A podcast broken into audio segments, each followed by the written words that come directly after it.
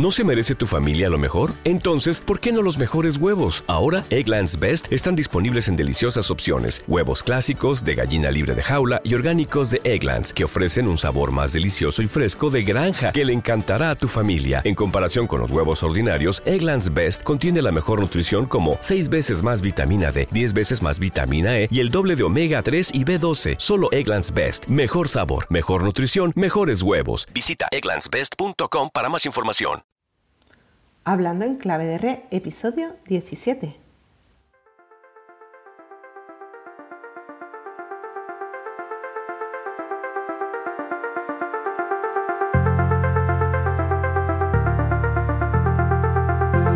Bienvenidas al episodio 17 de Hablando en Clave de Re, un espacio propio nuestro para ti, para nosotras, donde hablar de lo nuestro, lo que nos interesa, nuestra sexualidad, nuestros cuerpos y nuestra vida, hablar de lo que no nos contaron y mucho más.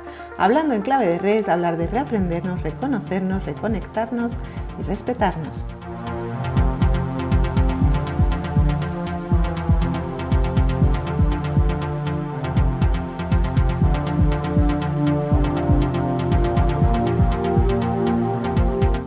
Yo soy Laia Serra y estoy encantada de compartir este espacio contigo. Antes de empezar, como siempre, te invito a formar parte de la tribu a través de mi newsletter, un lugar en el que te comparto otros contenidos. También puedes conocerme mucho más en mi web. Te dejo todas las informaciones en notas.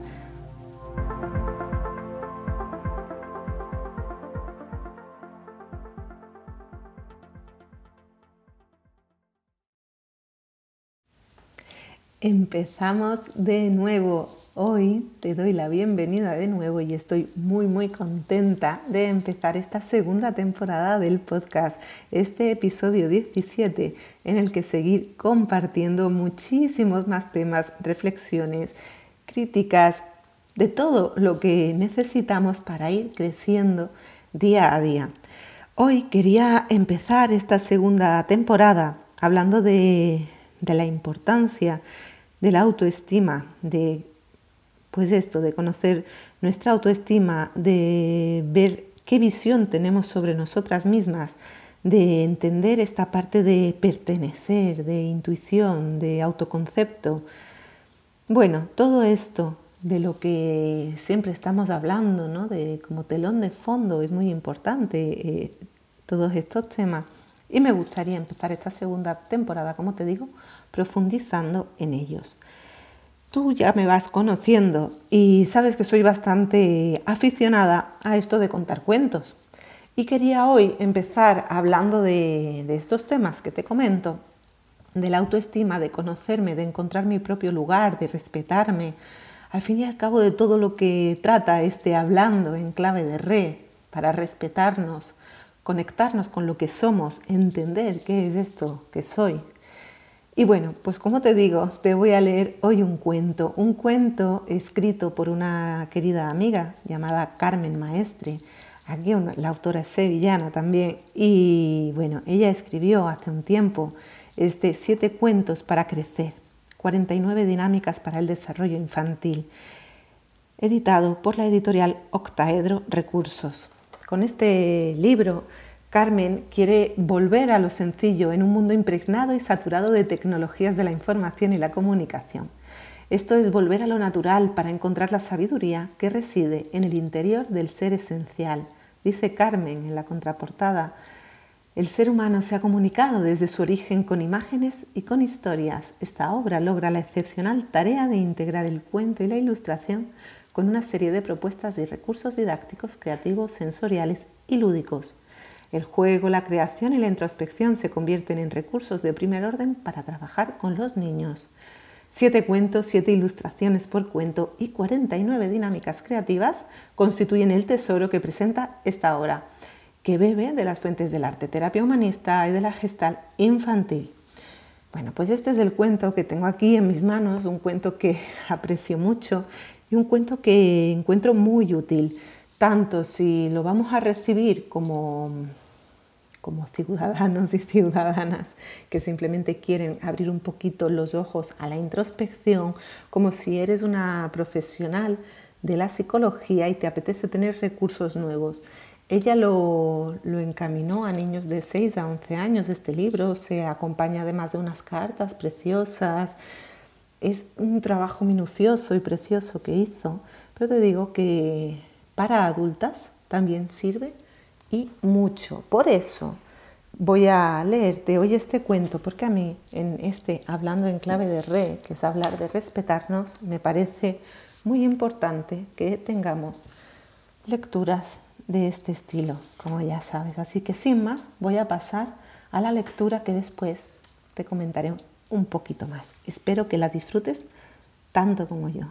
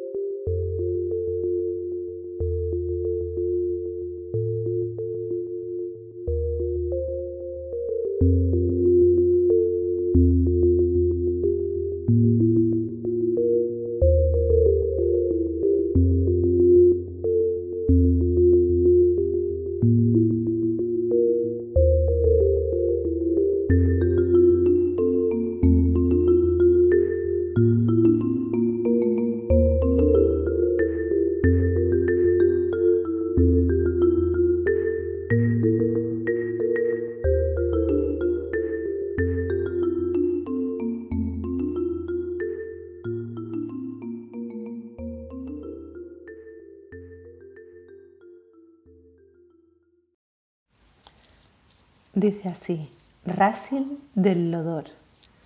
Había una vez una joven ciega que se llamaba Rasil. Vivía en un pueblo blanco entre altas montañas, rodeada de bosques y arroyuelos, y aunque había nacido sin visión en los ojos, era conocida en toda la comarca por su prodigiosa intuición y sabiduría. Con los años, Rasil había aprendido a comunicarse a la perfección con toda forma de vida, Hablaba con las plantas, con los árboles, con los perros y los gatos, con animales del corral y hasta con los pequeños insectos que a veces llegaban como plagas a invadir los sembrados. Dialogaba con ellos y así comprendía sus razones y necesidades. Era su manera de ver el mundo. Tal habilidad era bien conocida entre las gentes del pueblo que solían acudir a ella para saber por qué razón tardaba en madurar este año la cosecha qué motivo había llevado a las abejas a marcharse de una colmena o qué palabras había que susurrarle a las flores para que crecieran más bellas y sanas. Muy pronto su fama se extendió más allá de la tierra que vio nacer y poco a poco se originó la leyenda de una joven mujer sabia a la que llamaron Rasil la maga. Sin embargo, ella siempre explicaba que no se trataba de magia, sino de saber escuchar y de ver dentro de las cosas y de los seres. También había una vez un viejo monstruo que vivía en una cueva y que todos los días salía volando para buscar comida, pues era una criatura muy voraz y siempre estaba hambrienta. Quien lo había visto alguna vez había explicado que tenía cabeza de tortuga con una pequeña boca de minúsculos dientecillos, cuatro patas delanteras y dos traseras, seis alas transparentes que recordaban a la piel de las medusas y sobre todo, lo más terrorífico, un tremendo agujero negro en medio del estómago por el cual engullía a sus presas sin masticar siquiera. Ocurrió un día en que Rasil se encontraba recogiendo hierbas en el bosque. Al incorporarse una de las veces se topó de frente con una presencia que no supo reconocer. Ni su aliento ni su olor le recordaron a ningún otro ser que ella hubiera conocido antes. El monstruo, al que llamaremos cabeza de tortuga, hasta que el cuento le consiga un mejor nombre, estiró el cuello y olisqueó a la muchacha de arriba a abajo. ¿Eres tú Rasil la maga? le preguntó. Soy Rasil, respondió ella, y es así como me llaman. Te he reconocido por tus ojos, le dijo la criatura. Había oído que eras ciega. Mejor, pues así no te asustarás. No me asusto fácilmente, sé cuidar de mí misma aunque sea ciega. Mejor así, mejor así, repitió cabeza de tortuga estirando el cuello una y otra vez, mientras emitía continuos chasquidos con la lengua. He venido de muy lejos a buscarte, pues necesito ayuda con mi agujero. ¿Con tu agujero? Sí, has oído bien. Acerca tus manos a mi cuerpo y entenderás. Te doy permiso para tocarme. Así Rasil extendió los brazos y palpó una cabeza rugosa y fría llena de estrías. Luego acarició el cuello alargado, la espalda encorvada, las alas grandes y viscosas, la cola de reptil, las patas traseras anchas y fuertes como troncos de árbol, y luego las delanteras finas y dispuestas a salir corriendo. Y justo al final de la tercera pata, donde debería estar el estómago, Rasil encontró un agujero que no iba a ningún lado. La muchacha introdujo sus manos y lo que había allí era vacío, era nada, mucho menos que aire. Sintió que sus brazos se veían empujados hacia adentro, como si algo los succionara. Cabeza de tortuga dio un salto hacia atrás, encorvándose y tapando el agujero con el resto de su cuerpo para evitar que la chica fuera absorbida por completo. Eres un ser extraño, afirmó cuando, cuando se recuperó del susto. Nunca antes había conocido a nadie como tú. El monstruo le aseguró que él mismo tampoco había conocido nunca la existencia de un semejante y que ni siquiera conocía su especie de origen, que hasta el momento había pasado su vida solo y aislado en una cueva, pues era muy difícil para él no acabar tragándose a cualquiera que se le acercara. También le aconsejó a Rasil que se mantuviera suficientemente alejada de su agujero, ya que no quería ponerla de nuevo en peligro. ¿Cómo te llamas? le preguntó la muchacha. No conozco mi nombre, se me ha olvidado. Todos me llaman el monstruo. Para poder ayudarte necesito llamarte de alguna manera y monstruo no me parece la más adecuada, pues creo que eres un ser fabuloso e impresionante, a la vez que dulce y educado. ¿De verdad crees eso? ¿Tú no me ves como un monstruo horrible de quien hay que esconderse y escapar? No siento en ti nada horrible, solo tu agujero me causa cierto temor pero tú no eres tu agujero. Dijiste que necesitabas ayuda con él. Dime, ¿cómo te puedo ayudar? Cabeza de Tortuga le contó entonces que se encontraba harto de vivir con la sensación de estar siempre hambriento. Tenía la seguridad de que si lograba cerrar su agujero, podría dejar de tragarse todo lo que se le ponía por delante. Quizás lograría hacer amigos de verdad, que no le tuvieran miedo. Había oído que Rasil podía comunicarse con toda forma de vida, con los seres humanos y con el reino animal y vegetal, y también con los seres mágicos de la naturaleza. ¿Querría la muchacha acompañarle hasta el desfiladero en donde habitaba el duende del eco? ¿Y para qué quieres ver al duende del eco? le preguntó ella. Me han contado que sabe coser y que dispone de aguja e hilos mágicos, explicó Cabeza de Tortuga. Seguro que me puede ayudar a cerrar mi agujero para siempre pero yo no conozco el lenguaje de los duendes. En cambio, tú puedes hablar con quien quieras. Está bien, concedió Rasil después de un breve silencio, iré contigo. Pero no se me ha olvidado que necesitamos un nombre para ti. Te llamaré, si te parece, Fabián, de fabuloso e impresionante. La criatura a quien a partir de ahora llamaremos Fabián hasta que el cuento le devuelva su verdadero nombre, chasqueó la lengua varias veces sonriendo, luego se encogió y emitió un gruñido como si de repente hubiera sufrido una punzada de dolor. Se dejó caer sobre su estómago y sintió como un pedazo del agujero se cerraba solo. ¡Oh! Algo ha pasado en mi agujero, ya no es tan grande, exclamó asombrado. ¿De verdad? dijo Rasil, como si ya lo supiera. A lo mejor no es el duende el que tiene que coserte. Por favor, muchacha, suplicó Fabián con angustia al pensar en la posibilidad de que Rasil hubiese cambiado de pronto de opinión. Acompáñame a verle. Ahora que el agujero es más pequeño será más fácil de cerrar. Rasil asintió con la cabeza y sonrió. Avanzó hasta el cuerpo de su nuevo amigo y con el cuidado extremo él se inclinó para que la chica subiera a su espalda.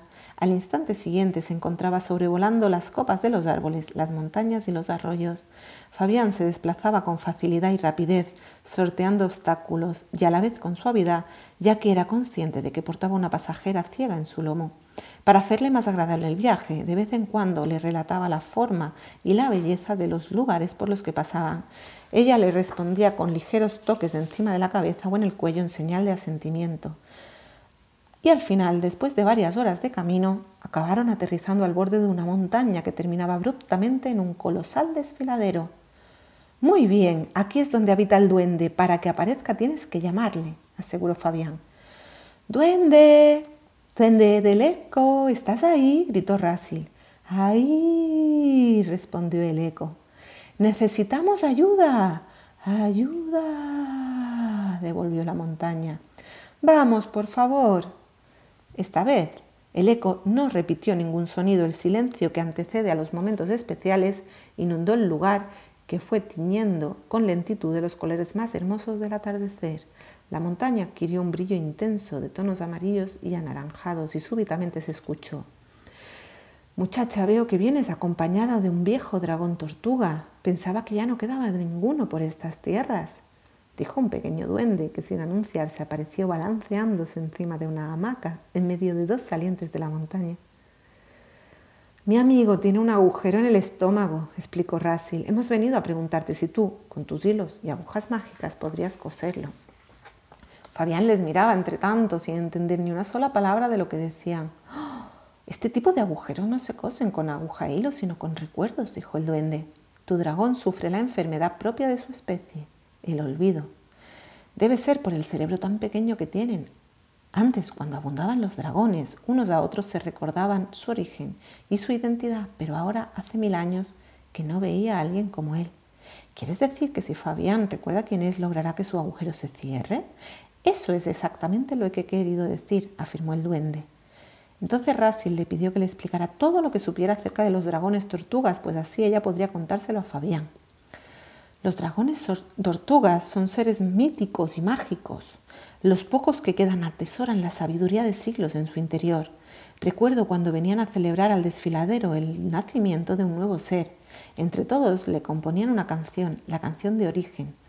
Toda su familia se la cantaba al pequeño en cada cumpleaños. Aún resuenan el eco de esta montaña las voces de los dragones. Y te diré una cosa, aunque no entiendo nada de su lenguaje, conservo en mi memoria todas las canciones, pues yo colecciono los sonidos que tocan mi corazón. ¿De verdad? dijo Rasil, emocionada. ¿Y sabrías cuál es la canción de Fabián? Lo único que necesito es escuchar su voz. Así la identificaré. El eco se la cantará una vez más. Rasil se acercó a Fabián, que esperaba echado pacientemente en el suelo, y lo susurró al oído. Eres un dragón. Formas parte de la especie conocida como dragones tortuga. Fabián se incorporó de un salto como si hubiera recordado algo muy urgente e importante. ¡Soy un dragón! bramó al desfiladero. ¡Soy un dragón tortuga! ¡No soy un monstruo! En ese instante comenzaron a llegar desde la profundidad del barranco suaves notas y palabras procedentes de un antiguo lenguaje.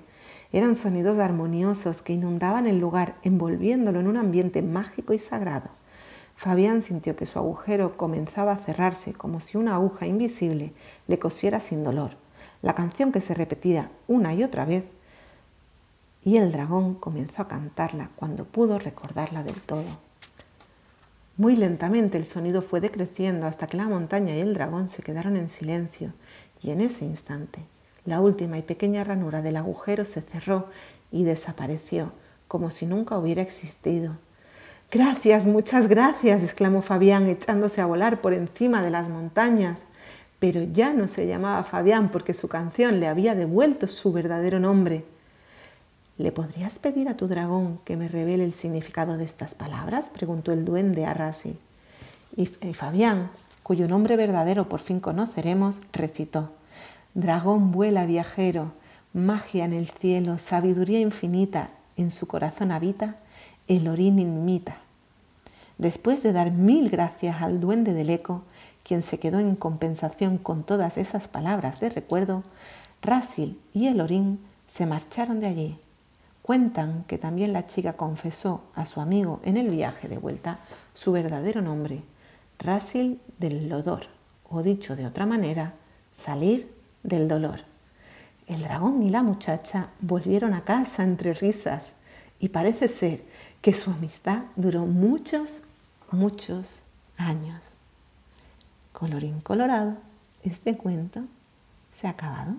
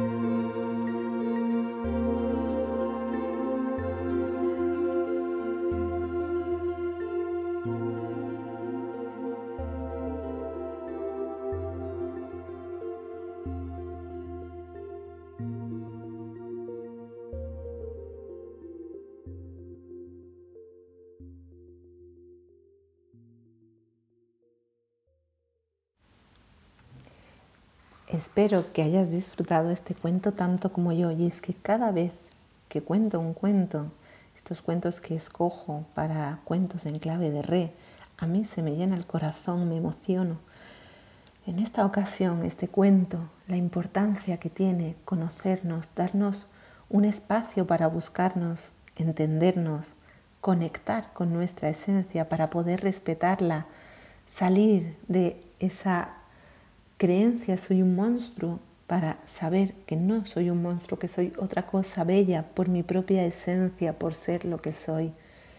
Este agujero que tantas veces escucho que las personas guardan dentro, este agujero devastador que duele en el pecho, se puede cerrar cuando nos conocemos y practicamos la autoaceptación, aceptamos de dónde somos, quiénes somos y nuestra esencia.